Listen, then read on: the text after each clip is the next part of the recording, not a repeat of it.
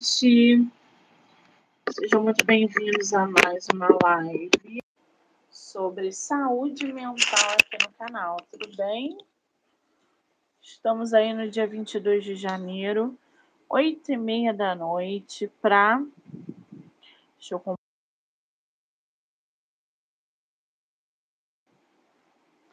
para falar sobre compulsão alimentar com a psicóloga Renata Pachá.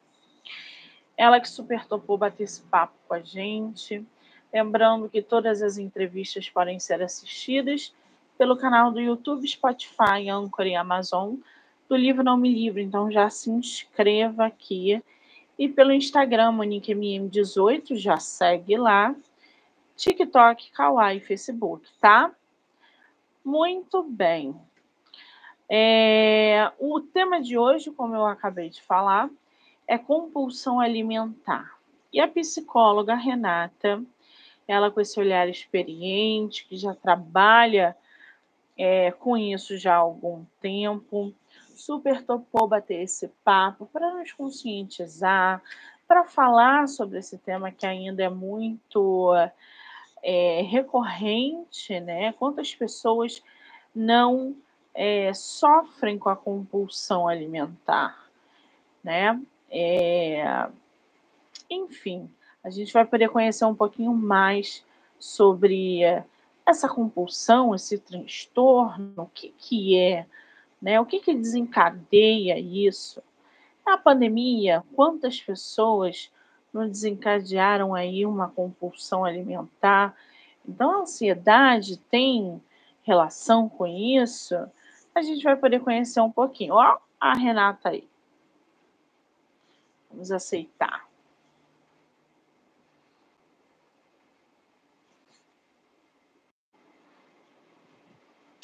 Renata, querida, bem-vinda, tudo bem? Obrigada. Boa noite, tudo bem? Que coisa boa ter você aqui no Obrigada. nosso projeto. É a primeira entrevista, não? Não, eu já tinha participado de um outro podcast antes e algumas lives no Instagram também. Ah, já tá cascuda, assim, é que a gente gosta. Você é de qual lugar do Brasil? Eu sou de Petrópolis, região serrana do Rio. E você tá pertinho de mim, eu tô na Tijuca. Ah, então, estamos ah! próximas, vizinhas. Uhum. Eu vou aí em Petrópolis mês que vem fazer uma pesquisa para o meu novo livro no museu. Vou, vou, te mandar mensagem para a gente tomar um café. Manda, vamos combinar um café. Ah, Aqui é muito que delícia! Já conhece Petrópolis? Já tinha vindo? Não, vai ser a primeira vez. Eu fui, não, eu fui uma vez, mas eu não fui a lugares turísticos, nada disso. Eu fui só para almoçar e voltei, então não conheci uhum. Petrópolis, mas agora eu vou no. Vai turistar um pouquinho. É, vou aí no, no Museu Imperial, né? Quero ver as joias, porque é uma pesquisa nova para o livro. Que legal saber que você é daí. Tá chovendo aí?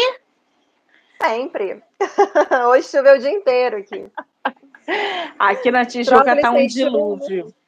É. é, né? Tá chovendo muito aí pelo Rio. É. E Petrópolis, gente, é frio, né? Normal ele já é friozinho, né? Oh, meu Deus, que Isso, coisa até, boa. A gente até sofreu com o calorão que tava aí nessa onda de calor, mas agora já deu uma refrescada. Que bom. Bom, para a gente começar aí o nosso bate-papo, antes de você entrar, eu estava até falando do tema um pouquinho, né? A gente vai abordar aí compulsão alimentar.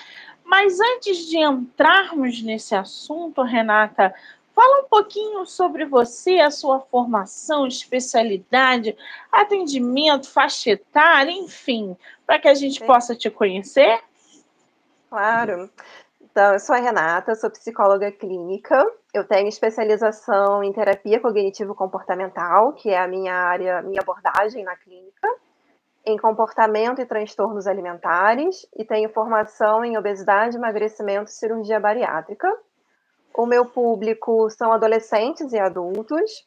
Eu atendo majoritariamente o público feminino, porque é o público mais atingido por questões alimentares, transtornos alimentares, mas não quer dizer que também não atendam os homens que aparecem né, no meu consultório. E eu estou atendendo atualmente exclusivamente no online. Ah, que bacana! Então aí a gente já mata um monte de questões que eu já ia, inclusive, te perguntar. Hoje, quando a gente fala, vou até me retratar aqui, que eu falei compulsão alimentar, mas é transtorno alimentar, é, né? A compulsão, ela é um dos transtornos alimentares que a gente tem. Ah, então para o pessoal entender um pouco dessa diferença, a compulsão está dentro do transtorno, é isso? Exatamente. A compulsão é um tipo de transtorno alimentar. A gente tem três principais tipos de transtornos alimentares né, dentro do DSM, que é o nosso manual diagnóstico de classificação. E eles são a compulsão alimentar, a bulimia e a anorexia nervosa. Esses são os três tipos de transtorno alimentar que a gente tem atualmente. Só para a gente, às vezes as pessoas confundem, né? A bulimia é quando a pessoa vomita depois de comer, é isso? Exatamente. Posso falar um pouquinho de cada um deles? Pode, claro. Então, a compulsão alimentar, que é o transtorno, inclusive, que a gente tem maior prevalência, que atinge maior número de pessoas, ele se caracteriza por um comer muito impulsivo. A pessoa ela não consegue ter controle sobre o comportamento de comer. Então, ela come em grandes quantidades, uma quantidade que ela não comeria normalmente, num período de tempo muito curto. Esse período de tempo curto a gente classifica como uma média de duas horas. Então, ela começa, por exemplo, abrindo a geladeira, vendo que tem uma torta, um bolo, ela come essa torta, esse bolo, e ela não consegue encerrar esse comportamento. Depois de comer a torta e o bolo, ela come um pacote de pão, vai comer a pizza, abre o freezer e come a comida que está ali congelada mesmo. Então, é um descontrole perante a comida. A bulimia, ela tem um comportamento parecido, tá? Ela tem esse descontrole, ela tem um excesso de ingestão de alimentos, só que a pessoa, ela usa um comportamento compensatório. O que, que seria esse comportamento compensatório? Vômitos autoinduzidos, uso de laxante, uso de diurético ou exercícios físicos de forma extenuante. Então, o vômito, ele não é a única característica da bulimia. É o que a gente mais ouve falar, é até, já teve até uma novela antiga, que a personagem tinha bulimia, ela vomitava, mas qualquer comportamento compensatório, né, se, uh, tem pessoas que fazem até enemas, que são aquelas lavagens intestinais, tudo isso com o intuito de não engordar, de compensar aquela caloria ingerida, tá? Então, a principal diferença entre a bulimia e a compulsão alimentar é que na bulimia a gente tem um comportamento compensatório que a gente não tem na compulsão alimentar. E a anorexia, é uma recusa em se alimentar. É, a paciente mesmo muito magra, com um peso muito abaixo do considerado ideal para a idade, para a altura dela, um MC, que é o índice de massa, massa corpórea, muito abaixo do ideal, ela ainda assim se recusa a alimentar. É, ela começa a ter vários prejuízos nutricionais por conta disso. E é muito difícil a gente ter esse reganho de peso, essa compensação novamente, né, para ela chegar ali em níveis mais equilibrados. Então, a anorexia é uma recusa voluntária alimentar. O paciente simplesmente se recusa a alimentar com o intuito de emagrecer. Nossa, eu vou até abrir um parênteses aqui, que tem um filme na Netflix que ah, quem sim. faz é o Keanu Reeves, o cara do Matrix, com a filha do Phil Collins, que a faz a de Paris, ela mesma. e ela isso. passa por esse quadro, né? É, é eu não sei o nome. Tu sabe o, o nome, Renata? O mínimo, o mínimo para, para viver. viver. Isso Esse mesmo. filme é excelente. Ele é um filme pesado, não indico para todo mundo, tá? Ele é. tem cenas fortes.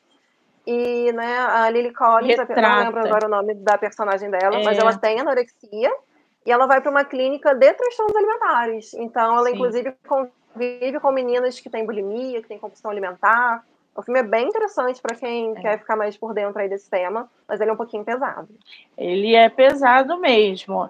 Agora, quando você falou da compulsão alimentar, né?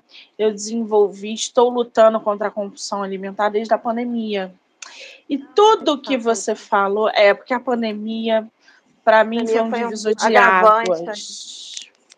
A pandemia, para mim, teve efeitos colaterais gravíssimos, não só de fobia social, mas da compulsão alimentar.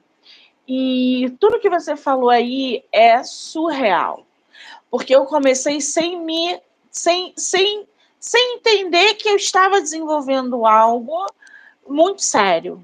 Porque eu comia exatamente por esse tempo, é, esse espaço de tempo, com uhum. quantidades enormes. Então eu comia é. justamente, acabava de almoçar, daqui a pouco eu abria a geladeira. Entre uma live e outra, eu abria a geladeira e comia não sei o quê. E não conseguia. Esse descontrole, eu a princípio fingi não existir, porque a gente nega o tempo todo que isso esteja acontecendo. E depois, que bom, quando. Tá conseguindo falar sobre isso, né? É... Porque é um transtorno que ele traz muita vergonha, muita culpa, as pessoas têm dificuldade de falar sobre isso. E quando. Mas eu faço terapia exatamente para um monte de coisas.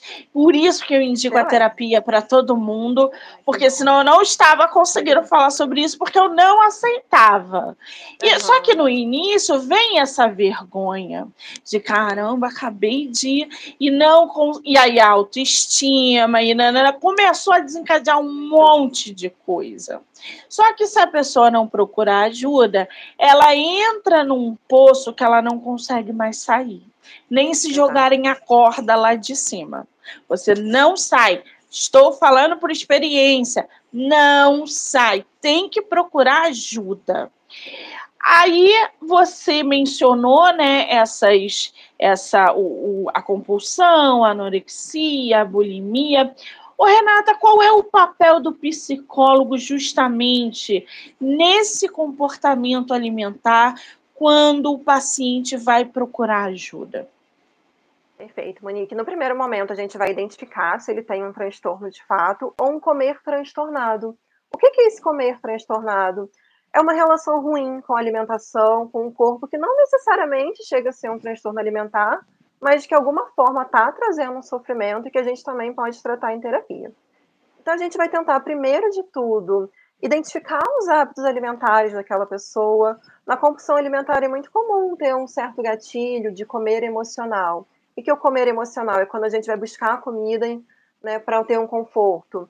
Às vezes pode ser por ansiedade, pode ser por estresse, pode ser por cansaço. Cheguei em casa super cansada do trabalho, vou abrir a geladeira e vou sair comendo tudo que tem ali pela frente a gente conseguir identificar primeiro um padrão alimentar, normalizar isso, não é fazer uma dieta, né? Esse papel do nutricionista, a gente até trabalha muito em conjunto, mas é muito importante a gente identificar quais são esses gatilhos, identificar o que está levando o paciente a comer, que momentos ele come mais, que momentos ele percebe que a compulsão ataca, a gente regularizar esse quadro e trabalhar muito a questão do pensamento disfuncional em relação à comida, né? É muito comum o paciente ter aquele pensamento tudo ou nada. Ou eu faço a dieta toda certinho, como ali certinho, ou se eu comer um brigadeiro, ah, já estraguei tudo mesmo, vou passar o final de semana inteiro comendo torta doce, não tô nem aí. Na segunda-feira eu volto. Isso é um pensamento distorcido, né? Um brigadeiro, uma fatia de pizza, uma torta não estraga nada. O que estraga é justamente você não ter essa consciência de que a gente pode voltar, né? Sim. Então a gente começa a identificar esse tipo de pensamento, a gente trabalha muito a questão da autoimagem, que ela é muito comprometida em transtorno alimentar. Né? Como é que geralmente se inicia os transtornos alimentares? O paciente ele tem o desejo de emagrecer, ele faz uma dieta, geralmente não é uma dieta equilibrada, porque ele quer emagrecer rápido, Sim. e começa a fazer uma grande restrição calórica, e isso vai desencadeando ali um comer muito transtornado, até mesmo um transtorno alimentar. Então, a autoimagem ela é muito prejudicada na questão dos transtornos alimentares. Né? A paciente anoréxica, por exemplo, ela é, costuma chegar num peso baixíssimo, colocando em risco a própria vida, e ainda assim ela se vê gorda, ela não está satisfeita, ela acha que tem uma gordurinha na barriga que tem que sumir. Então, ela se vê enorme de gorda e a paciente, na verdade, ela está até em risco de vida, ela está um palito. Então, essa autoimagem. Desculpa, pode, pode concluir. Não, era só isso é, a anorexia ela é mais séria do que a compulsão alimentar ou eles estão no mesmo patamar de, de uh, risco? A anorexia é o transtorno mental, não só alimentar, tá? De, dos transtornos mentais, ele é o que tem a maior letalidade. Ele é muito grave, ele é muito Nossa. sério. porque geralmente as pacientes elas têm uma recusa alimentar tão intensa que elas chegam a uma desnutrição severa que leva a óbito. Nossa, é muito sério. É o transtorno, é o transtorno psiquiátrico mais letal que a gente tem. Então, olha só a gravidade disso, né? É. A compulsão alimentar, ela pode ter como consequência a obesidade, mas dificilmente ela vai ter uma letalidade, ela vai ter consequências negativas para o organismo e a bulimia também. A bulimia ela pode causar diversas questões endogástricas, desgaste do trato digestivo, né, por conta dos vômitos autoinduzidos, desgaste da, do esmalte dos dentes, mas ela dificilmente vai ser letal. Entendi. Agora, quando a gente fala, né, do, do transtorno alimentar, principalmente da compulsão alimentar, é, a gente, os pacientes, eles demonstram aí, como eu falei anteriormente, uma vergonha dentro desse quadro. E a vergonha, a culpa, isso tudo está inserido num, num desequilíbrio, pode ser emocional, físico, que a gente tem ali de conviver. Como é que um, um, uma pessoa que está nesse quadro, tá?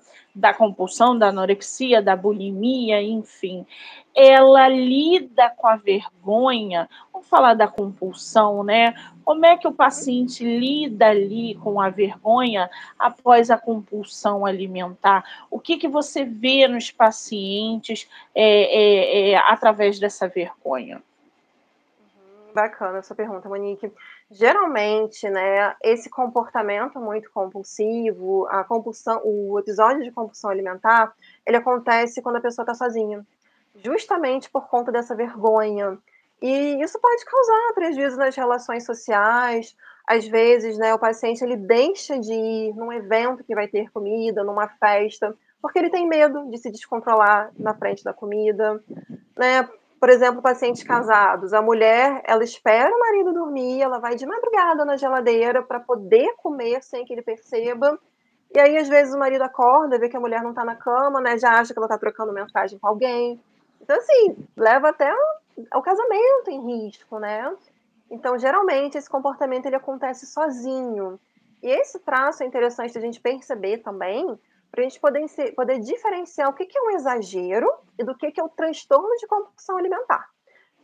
Exagero a gente faz no nosso dia a dia de vez em quando, né? A gente combina com os amigos de ir numa pizzaria, de ir numa churrascaria, e a gente até fala, né? Não, vou fazer meu dinheiro valer a pena, vou sair de lá explodindo. Isso não é compulsão alimentar. Eu escolhi voluntariamente comer muito. Então, fazer isso de vez em quando, uma vez ou outra, né? Mas é uma decisão que eu escolhi e eu não me sinto nem culpada nem envergonhada, pelo contrário, né? Saio da churrascaria super feliz porque comi pra caramba. A compulsão alimentar, não. Ela geralmente, você não consegue interromper aquele comportamento, por mais que você queira. Então, por isso que é muito comum os pacientes até comerem coisas que eles não comeriam, né? Fora desse episódio, comidas cruas, comidas congeladas, já vi casos de pacientes que pegam comida do lixo. Então, é um descontrole muito grande mesmo. Sim. Agora, é, é interessante que você falou agora da festa. Uma vez eu fui numa festa e escutei de uma pessoa que eu comia demais. Ai, isso é horrível. E eu me, me dei conta realmente que eu estava comendo demais, enfim. E eu não fui mais a festa nenhuma. Eu me privei olha, de fazer eventos, de estar em eventos sociais por causa da comida. É então, quando a gente. Eu me uso como exemplo, gente, porque eu já tive muito problema de falar sobre isso, mas agora eu não tenho. A gente tem que lidar com os nossos. Bom, e tá mostrar para as pessoas. Exatamente. É. E mostrar para as pessoas que sim, a gente pode lidar, pode mudar a nossa situação, mas com muita ajuda. Só que o que, que acontece? A gente passa por um processo de tanta vergonha, de nossa, fulano falou que eu estava comendo demais. A gente não percebe. Mas a gente não, a gente não Exatamente, que a gente não entende isso. Para a gente é normal. E realmente é, é, é, é incomum, né? A gente tá ali comendo o tempo todo, não sei. E realmente eu não parava de comer. Eu comia uma coisa já sentia vontade de comer outra, não sei o que, não sei o que. Hoje em dia eu nem, nem frequento mais festas, não. Mas primeiro por causa da questão social e segundo por causa dessa é, vontade de estar comendo o tempo todo. E aí entra uma questão, Renata. A ansiedade, você falou, Monique, ansiedade, estresse, isso tudo pode causar esses, é, é, esses quadros Sim. dentro do transtorno. Mas, por uhum. exemplo, uma questão genética, é, isso influencia também ou não? Com certeza, Monique. Os transtornos mentais, eles não têm uma relação de causa e efeito, né? Eu tenho compulsão alimentar por causa disso aqui, ou porque a minha avó ou minha mãe tem. Para a gente ter um transtorno alimentar ou qualquer transtorno mental, a gente tem que ter uma série de fatores combinados. Então, entra a questão genética, entra a questão ambiental, entra fatores de convivência, de aprendizado, entram aí fatores né, de predisposição a desenvolver aquele transtorno ou não. A gente pode pegar, por exemplo, né, gêmeos idênticos, que têm a mesma carga genética, cresceram no mesmo ambiente, com a mesma estrutura familiar. Dentro de algum evento ali de vida, um pode vir a desenvolver um transtorno alimentar, uma compulsão alimentar, uma depressão, e o outro não. Então, né, não é um único fator que causa aquilo. A ansiedade ela pode ser um gatilho, mas é claro que tem outros fatores aí por trás disso que vão favorecer o aparecimento desse transtorno ou não. Muito bem, vou abrir aqui outro parênteses de indicação de série. This is Us. Vocês This têm aqui os gêmeos, né? Que um é Exatamente. lindíssimo, magérrimo e nananã e o, a outra, né, ela é, é obesa. Isso. Exatamente. Exatamente. E por que, que o irmão dela não teve compulsão alimentar e a Kate sim? É, por conta das experiências e coisas que aconteceram na vida dela. Ela usou a comida, né, como uma forma de conforto em muitos momentos da vida. Até mostra isso na relação dela com o pai, né? O pai levando ela para tomar sorvete e ela vendo aquilo ali como um gesto de amor e de carinho. Então ela usa muito essa questão da comida como conforto emocional e o cara não. Não, ele vive a vida dele ali numa boa, sem precisar recorrer à comida. Exatamente. Agora, é, aliás, eu tô aqui no seu Instagram, tenho que te parabenizar pelo seu Obrigada. conteúdo, sua página está lindíssima. Obrigada. E tem uma postagem aqui, gente, que a Renata diz o seguinte: o que não é compulsão alimentar. Ter uma grande vontade de comer, exagerar na comida em uma festa, comer demais em ocasiões especiais, comer muito porque quer, comer muito doce. O açúcar é um veneno, né, Renata? O açúcar, é um ele é muito é um alimento muito palatável, né? Aqui que a gente chama de alimentos hiperpalatáveis. São os alimentos muito ricos em gordura e açúcar. Então, o nosso cérebro ele fica muito feliz quando ele recebe esses alimentos. E quando o nosso cérebro é recompensado, o que, que ele faz? Ele pede para você repetir aquele comportamento. É, tem muitas, não sei se você já viu algumas pesquisas, algumas pessoas né, fazendo analogia de açúcar com droga. A gente não pode dizer que o açúcar é tão viciante quanto uma droga, tá? Isso é equivocado, por quê? É, você não sai de casa às três horas da manhã se você não tiver uma barra de chocolate na sua casa. Muito dificilmente você vai tirar o seu pijama, levantar da sua cama e ir atrás né, de um supermercado 24 horas, de uma loja de conveniência para comprar chocolate. O viciado em drogas, ele faz isso, tá? Então, a gente. Mas ele mexe com a mesma química cerebral. Por isso que as pessoas fazem essa analogia. Que é o sistema de recompensa do nosso cérebro, né? Então, um chocolate, ele te deixa muito excitado, o cérebro fica muito contente com aquele estímulo. E é o mesmo mecanismo da droga. Por isso que quando você come um chocolate, passa um tempo, você não quer mais um, você quer dois. Só que é claro, né, que os níveis ali de, de neurotransmissores não são nem perto comparados ao uso de drogas. Tá? Entendi. É. Você, você acorda de madrugada e abre uma lata de leite condensado, né? Aí você. Sim, isso sim. É. Mas se não tem na sua casa, você dificilmente vai sair de pijama para comprar, né? É. Dificilmente, Exatamente. Dificilmente. Agora, você como psicóloga experiente, trabalhando com esse público, Quais são as dicas que você dá, por exemplo, para quem sofre com compulsão alimentar? Primeiro ponto é a gente cuidar muito bem né, dessa questão emocional. A gente perceber que gatilhos têm me levado a isso, o que, que tem acontecido na minha vida, por que, que eu estou recorrendo à comida para ter esse tipo de conforto. A gente começa muito né, nessa base emocional mesmo. É, existe o comer emocional, que não necessariamente é um transtorno, a gente faz isso em diversos momentos da nossa vida. É, vou te dar um exemplo. Ah, briguei com o namorado, cheguei em casa, fui lá tomar sorvete, né? O bem clássico. A gente faz isso de vez em quando e tá tudo bem. O problema é quando eu só sei usar a comida como conforto, como consolo. Então, você começa a ter dois problemas aí. Primeiro, que a comida não resolveu o seu problema. Você brigou com o namorado, com a amiga, discutiu com o chefe. O que, que vai resolver o problema? Você ir lá e conversar, resolver a situação. E o segundo problema é que se você só usa esse recurso, vai chegar um momento que você pode vir a ter um ganho de peso. Porque a comida está sempre entrando ali, né, num contexto que não é de fome. Então, a gente usar a comida uma vez ou outra, eu sempre brinco, né, que a comida não serve só para a gente se alimentar. A comida ela está inserida num contexto de prazer.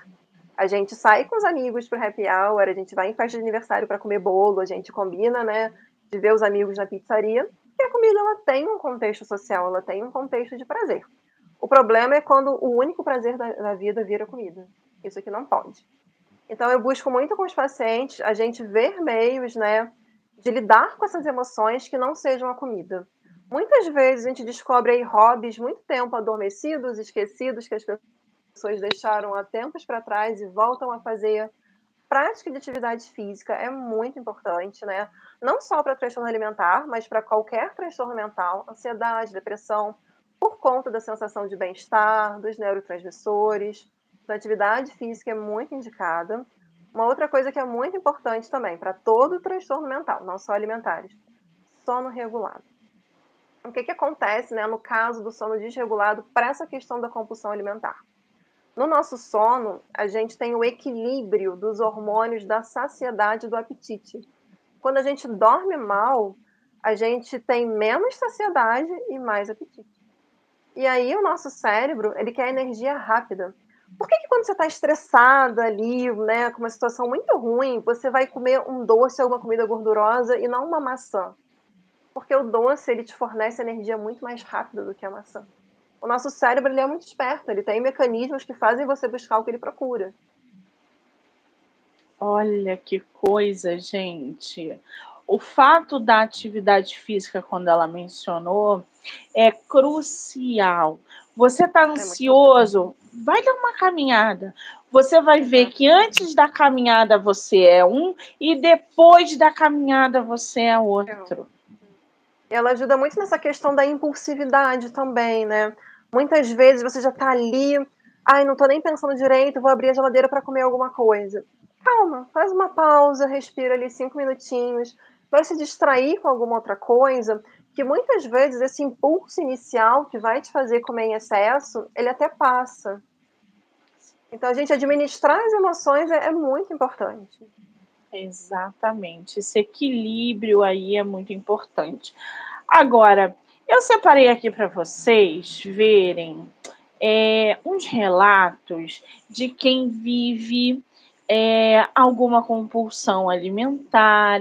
Eu peguei da compulsão. Eu poderia ter pego da anorexia, dei mole, mas eu peguei aqui da compulsão para que a gente possa. Fala, a compulsão alimentar dentro dos transtornos alimentares é o mais comum, é o que a gente tem mais prevalência mesmo. A anorexia, a prevalência é bem baixa. E a, a procura é, é, muito mais alta, né? Mais homem ou mais mulher que te procura? Bem mais mulheres. Bem mais mulheres, Monique. Até por uma questão cultural também de padrão de beleza, das mulheres serem muito mais cobradas para estarem sempre em forma, com o corpo né, em dia. O que a gente vê muito em homens né, é o caso de vigorexia, que ele não é um transtorno alimentar, ele é um transtorno da imagem. A vigorexia é o oposto da anorexia. A pessoa, ao invés de se ver muito gorda, ela se vê muito magra. E aí os homens eles buscam fazer muito uso de anabolizantes, atividades físicas em excesso, acabam se lesionando. Então ele é um transtorno da imagem, não é um transtorno alimentar. Mas esse transtorno é mais comum em homens. Ah, muito bem. Já temos um aí que eu não, não conhecia. É. Bom, é, o nome aqui é falso, é fictício, tá, gente? Porque é um relato de uma pessoa real. Maria, 32 anos. Ah, isso que eu ia te perguntar. A compulsão alimentar, ela atinge todas as idades? A partir de que idade a gente já vê uma pessoa é, com compulsão alimentar, por exemplo? Os transtornos alimentares, geralmente, eles começam a ter um início ali na adolescência que é justamente essa fase que o corpo está mudando muito, que a gente quer se enquadrar no padrão, que a gente não quer ser diferente dos nossos amigos, né? O pesadelo do adolescente é ser excluído, é ser o diferente. Por isso que adolescente é tudo igualzinho, né? Meio padronizado, assim, tem a mesma fala, gosta da mesma coisa. Isso faz parte dessa idade. Então a gente começa a ver né, o início muito ali na adolescência, mas na faixa, nessa idade adulta também, início ali dos 20 e poucos anos, os 30, a compulsão alimentar ela, é um, ela pega até uma faixa elevada. A bulimia e a anorexia elas costumam aparecer em pacientes mais jovens. Ah, e a gente tem uma outra ferramenta aí que pode desencadear esse transtorno de uma maneira severa, que é a tecnologia os adolescentes nas redes sociais, endeusando modelos e influências é, ricos, magros, é, esbeltos, e ali começa uma neurose em busca da perfeição. Ô, Renata, qual é o papel da tecnologia nesse quadro da compulsão, da anorexia? Se a gente ligar agora, é, é, meter aí no, no TikTok agora e procurar anorexia, sei lá o quê, vocês vão ver casos de meninas de 10 anos Muito que estão passando por anorexia ou compulsão alimentar por causa da rede social. Então, Renata, como é que você vê esse papel da tecnologia nesse perfil? Um ponto importantíssimo que você tocou aí, né, Monique? Porque na minha adolescência eu não tinha rede social. A gente tinha revistas que eram super divulgadas, super vendidas, que era Boa Forma, Corpo a Corpo. E a manchete dessas notícias era como perder 15 quilos em três dias, a dieta do verão, olha como é que, que você tem que fazer para ter o corpo da atriz XXX tal. Hoje em dia, não. Saiu né, do analógico e foi para o digital. Mas a gente sempre teve essa influência muito grande da mídia. O que eu acho que agora agravou é que é muito mais fácil. Né? Antigamente, a gente tinha que ir lá na banca comprar revista, tinha televisão. Agora, o adolescente, né, até mesmo crianças, elas ficam 24 horas ali com o celular. Então, eu acho muito importante a gente fazer um trabalho né, de conscientização delas entenderem que muitos daqueles corpos que estão sendo apresentados ali passaram por muita cirurgia, muito retoque, muito procedimento estético. São pessoas que elas ganham dinheiro né, com o corpo, com a aparência. As influências, né, elas ganham milhões para estarem ali com aquele corpo para divulgar o produto. Elas vivem disso, o trabalho delas depende muito disso, né? Quando eu pego né, adolescentes assim com uma questão de margem muito forte, uma pergunta que eu sempre faço para elas, eu estou dizendo no feminino, né, porque meu público geralmente é de mulheres, né? O que, que mudaria na sua vida se você tivesse esse corpo dessa influência? Aí elas até respondem, ah, eu ia me sentir muito mais bonita e tal. Eu, é, você até poderia se sentir mais bonita, mas você vai ganhar mais dinheiro, você vai ficar mais rica, você vai ser mais bem sucedida na sua profissão, você vai arrumar um namorado melhor? É, não. E é isso que a gente tem que começar, né? A trazer muito esse bate-papo para os adolescentes, essa conscientização de que, primeiro, que o corpo perfeito não existe. O corpo das influências ele é modificado digitalmente por cirurgias plásticas, por procedimentos estéticos, muitas vezes as quais elas nem pagam porque são patrocinadas por clínicas, elas ganham ali, né, os produtos de beleza que elas têm que usar para divulgar. Então é um corpo irreal, né? Uma pessoa, né, normal, ela não consegue atingir aquele corpo. E qual seria o benefício de ter aquele corpo? O que, que na sua vida mudaria se você tivesse aquele corpo, né? Então o transtorno alimentar ele está muito atrelado a isso, porque a pessoa ela fica numa fixação né, de contar caloria, o que, que ela vai comer, o que, que ela pode comer, o que, que ela não pode, quanto de exercício ela tem que fazer para gastar, e que tem que, né, ela passa o tempo inteiro muito focada nessa questão corporal, e às vezes ela esquece de viver. Ela não vai na festa com um amigo, ela não vai na praia com o namorado, porque ela tem vergonha de mostrar o corpo, ela deixa de ir em eventos super legais e bacanas, ali até para a idade também, na adolescência, porque ela tem muita vergonha de mostrar o corpo, ela acha que ela vai ser julgada. Então, ela Isso, traz um sofrimento muito grande, vira uma obsessão com o corpo, com a alimentação. Exatamente. Lembrem-se, tudo que é da internet é fictício. Aquela é pessoa não está feliz como ela está dizendo que está. Aquela pessoa que está ali mostrando, ela não está mostrando para você o rivotril dela, as sessões terapêuticas dela, os perrengues dela. Ela só quer que você veja o quanto ela está bem, próspera na vida, para te causar exatamente esse efeito, essa ansiedade de você querer mais, de você invejar ela, de você achar que você está para trás, quando na verdade, na vida real, você não está atrás. Muito pelo contrário, você está no seu tempo. Então, essa vida. Você não está competindo de... com ninguém. Sim, exatamente. Mas essa, essa coisa que a gente tem visto muito aqui, inclusive muitos psicólogos que eu tenho recebido vêm abordando isso. Cuidado com essa grande falácia da rede social. Ela é prejudicial. Saúde emocional vem em primeiro lugar, gente. Olhem o que vocês estão consumindo. Bom, voltando aqui. Tem corte, né? Ninguém posta a briga com o marido, a birra que o filho fez. Só mostra ali a criança, né, com o ursinho, toda bonitinha, o presente que ganhou do marido, mas o bastidor ninguém mostra. Exatamente. Aquela criança que dormiu a noite toda, a mãe tá feia. Mentira! Ela Mentira, passou um perrengue danado de novo. Mentira. Nenhuma é criança com menos de dois anos dorme a noite inteira e a mãe acorda plena. Isso não existe. Não, é, gente, isso não é real. Minha filha dormiu é a noite, só acordou e tá todo mundo nos. Como é que você fez isso? Como é que... Ela não fez, porque isso não é real. A criança berrou a noite toda. Ela só quer o seu like. Né? no dia seguinte, a mãe botou um quilo de maquiagem na cara, um monte de filtro, e foi lá aparecer plena para dizer que tem a família perfeita. Entendeu? Então, gente, cuidado com o que vocês consomem. As pessoas na rede social só querem like e visualização. É isso que dá dinheiro é, nas redes sociais, né? Eu acho bacana que a gente está tendo um movimento até um pouco diferente agora, né? Nessa questão do body positive, de influenciar, influenciadores, né? Dizendo que se sentem bem, bonitas no próprio corpo, que você não tem que vestir 36 para ser linda.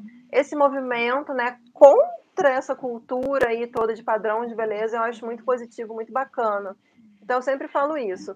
A gente também não pode dizer que a rede social só tem coisa ruim. A gente tem que aprender não. a filtrar. A gente tem que filtrar isso, né? Exatamente. Então, essa essa importância da gente consumir, porque a gente vai ver de tudo na rede social. Mas depende, depende da gente filtrar o que a gente está consumindo, né, gente? Isso é, muito importante. Mas, é, tem pessoas fazendo trabalhos muito legais aí, né, de divulgação, de até para cuidados com a alimentação também, né?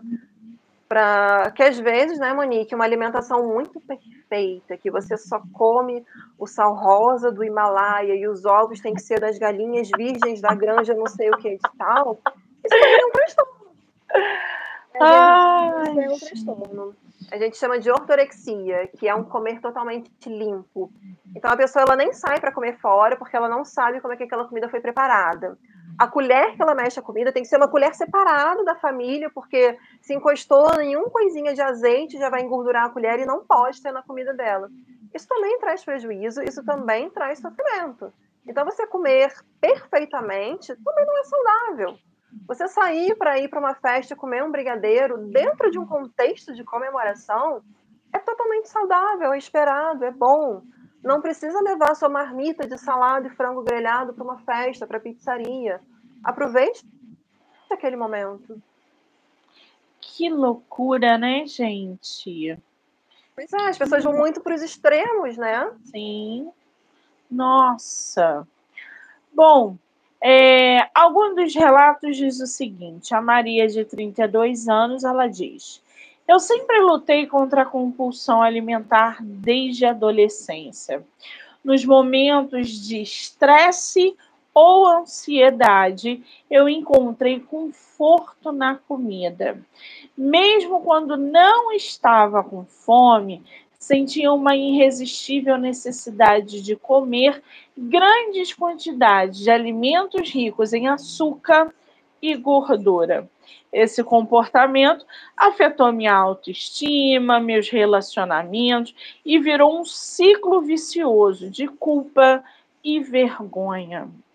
Gente, é, quando a gente lê aqui um relato como esse, eu não sei como ela está hoje, enfim, mas quando a gente sente essa necessidade, como ela diz, de comer em grandes quantidades, automaticamente eu penso naquele programa do doutor, não sei o que lá, que lida com obesos, compulsão quilos alimentar, mortais.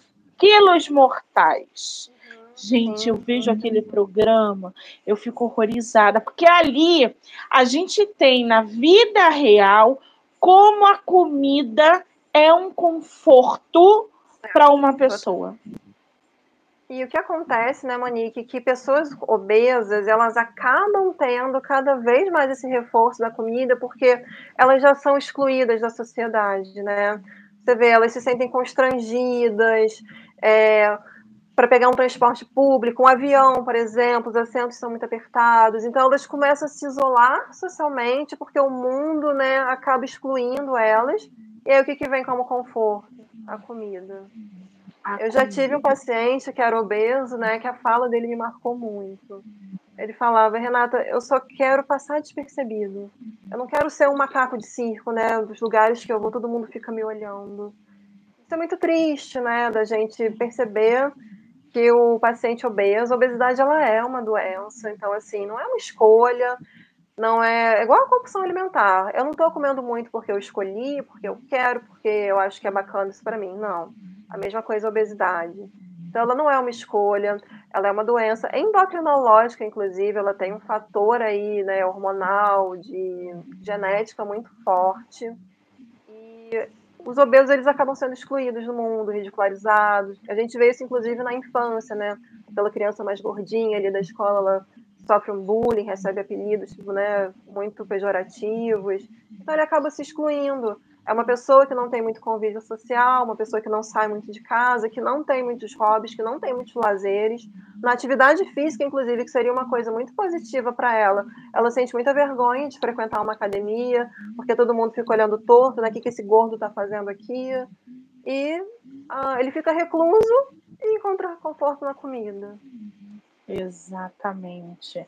Essa exclusão, eu já ia até tocar nesse assunto, né, de como a sociedade como um todo pode estar ajudando pessoas nesse nível. Só que quando a gente fala nisso, a gente não vê uma, uma ação direta, a gente vê justamente essa exclusão. Então, não é o que a sociedade pode fazer para ajudar, mas o que ela continua fazendo para prejudicar. Inclusive de profissionais de saúde, né? Então, quem estiver assistindo aqui, que for médico, endocrinologista, educador físico, né? Olhem para essas pessoas com empatia, né? Não virem para elas e falem, ah, mas é só você fechar a boca e pronto. Não é só fechar a boca. A obesidade é uma doença endocrinológica, ela envolve aí uma desregulação hormonal de glândulas, de um monte de coisa. Não é simplesmente você fazer uma dieta, ela precisa de um acompanhamento multidisciplinar. Exatamente.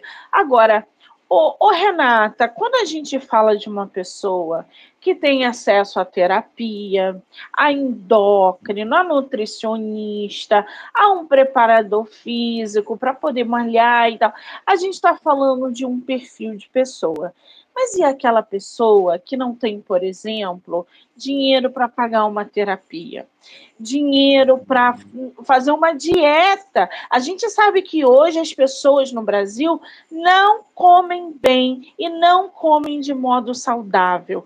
Pelo, é, pela rotina, pela velocidade do, do dia, não tenho tempo para comer salada, vou comer um hambúrguer. Vou, ao invés de, de almoçar, eu vou lanchar. Enfim, pessoas que não. Exatamente, que não têm esse tempo para se dedicar a essa busca profissional, emocional e física. Como que uma pessoa nesse quadro, sem recursos, consegue enfrentar a compulsão alimentar? Muito boa essa sua pergunta, né, Monique? Até porque a gente sabe que é uma grande minoria que tem acesso né, a uma equipe multiprofissional, que consegue pagar psicólogo, psiquiatra, nutricionista, personal trainer. A gente sabe que isso é para muito poucos. Então, para quem está aí, né, sofrendo com sobrepeso, com obesidade, começa aos poucos. Vamos começar pelo básico. É, serviço de terapia a gente consegue gratuitamente nas faculdades. Toda faculdade de psicologia ela tem um ambulatório, um serviço de psicologia aplicada, que a gente chama de SPA, que oferece tratamento gratuito para a população. Então, os pacientes eles são atendidos pelos universitários, né, os estudantes do último período, esse serviço é gratuito. Então, procura na sua cidade uma faculdade de psicologia, falando que você queria se cadastrar no serviço deles para receber atendimento. Em relação à atividade física, comece aos poucos, né? Às vezes, quando a gente tem alguma questão na nossa vida, a gente quer fazer, quer sair daqui, né, e vir para cá, dar uma virada de 180 graus. Eu que sou sedentária, não faço nada, quero ir na academia sete dias na semana por três horas. Você não vai conseguir. Calma. Começa indo duas. Faz uma caminhada de meia hora, duas vezes na semana. Você viu que está fácil, que consegue adaptar aquilo no seu dia a dia, que você conseguiu arrumar tempo? Passa para três. Quando três ficar fácil, aumenta o tempo. De 20 minutos vai para 40.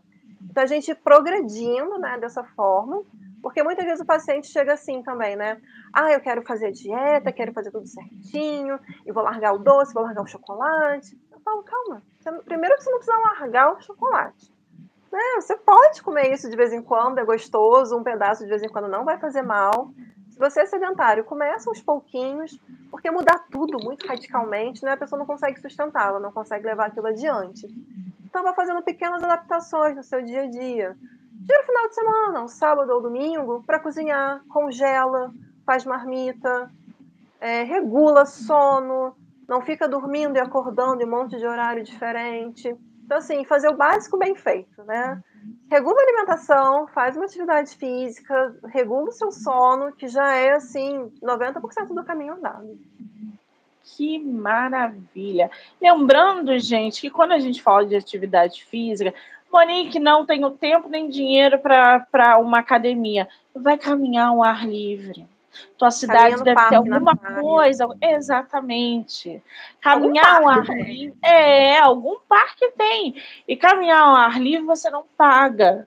Vai depois do trabalho, vai na, antes de, de, né, é, de ir para o trabalho, dá um jeito de acordar mais cedo ou dormir um pouquinho mais para fazer a caminhada, gente. Porque a atividade em geral, né? porque realmente é muito bom, é, ameniza a ansiedade, ameniza a vontade, os pensamentos, porque a atividade física ela vai exigir de você uma energia que você está usando para outras coisas, Exatamente. inclusive para comer. Entendeu? É, Ela reduz a impulsividade também, né? Você tem aquela sensação de bem-estar, então ajuda aí numa série de, de coisas. Atividade física é bom para tudo. Exatamente. Renata, querida, qual é o seu Instagram? Para quem quiser te seguir, acompanhar o seu conteúdo, é, marcar uma consulta, é, mandar direct para você. É, eu estou sempre bem presente no Instagram, tento estar lá quase todo dia. Tem dias que está corrido, que eu não consigo, mas eu sempre estou de olho. Então, podem me acompanhar por lá. É psicóloga, ponto, Renata Pachá. Pachá com CH. P-A-C-H. Muito bem, psicóloga Renata Pachá. Lembrando que essa entrevista vai ficar gravada no canal do YouTube, então já se inscreve aqui, canal do Spotify, Anchor e Amazon, Instagram MoniqueMM18 e arroba psicóloga.renatapachá. TikTok Kawaii. Então já vai lá, já segue as páginas, já dá o estrelinha no Spotify, já se inscreve aqui na, no canal para vocês acompanharem as entrevistas, não só literárias, mas também voltadas para questões de saúde mental.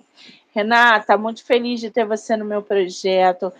Foi uma conversa agregadora. Você está de parabéns pelo seu trabalho, por tudo que você tem feito aí, principalmente na tua página, conscientizando, dando dicas, falando.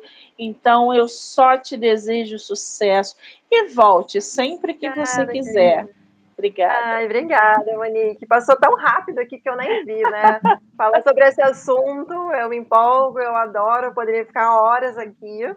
Então, para quem quiser conhecer um pouquinho mais do meu trabalho, quiser trocar uma ideia, me mandar alguma dúvida, fique à vontade, pode entrar lá no meu Instagram.